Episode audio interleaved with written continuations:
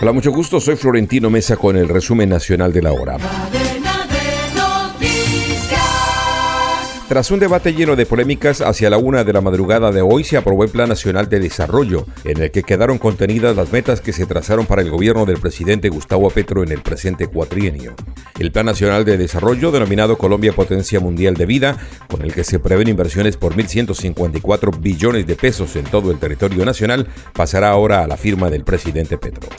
El Consejo de Estado anuló la elección por doble militancia del presidente del Congreso, Roy Barreras, clave en la gestión de ambiciosas reformas del presidente Gustavo Petro, quien fue congresista por el partido de la U entre 2018 y 2022 y reelegido en marzo de 2022 como candidato del Pacto Histórico, la coalición izquierdista que lidera el mandatario.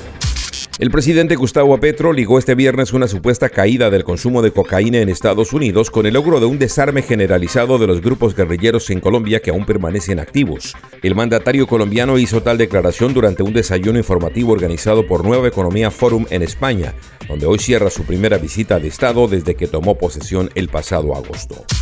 La Procuraduría General pidió a la Jurisdicción Especial para la Paz que investigue si un bloque de la extinta guerrilla de las FARC esclavizó a sus secuestrados y los sometió a trabajos forzados.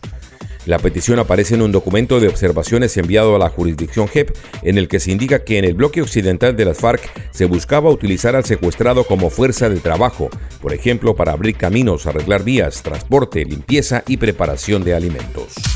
La Autoridad Migratoria de Colombia denunció que migrantes colombianos deportados desde Estados Unidos están recibiendo tratos crueles y degradantes, por lo que suspendió provisionalmente la recepción de vuelos con nacionales expulsados desde ese país.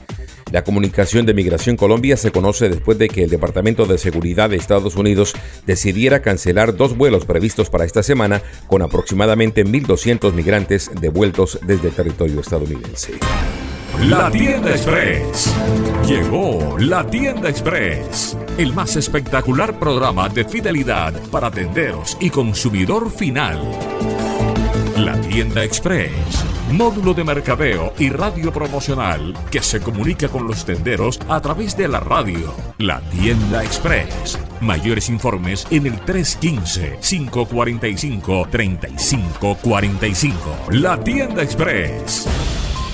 En hechos internacionales, el presidente del gobierno español, Pedro Sánchez, dio su pleno respaldo al plan de paz del presidente colombiano Gustavo Petro, destinado a alcanzar un cese el fuego con el Ejército de Liberación Nacional ELN.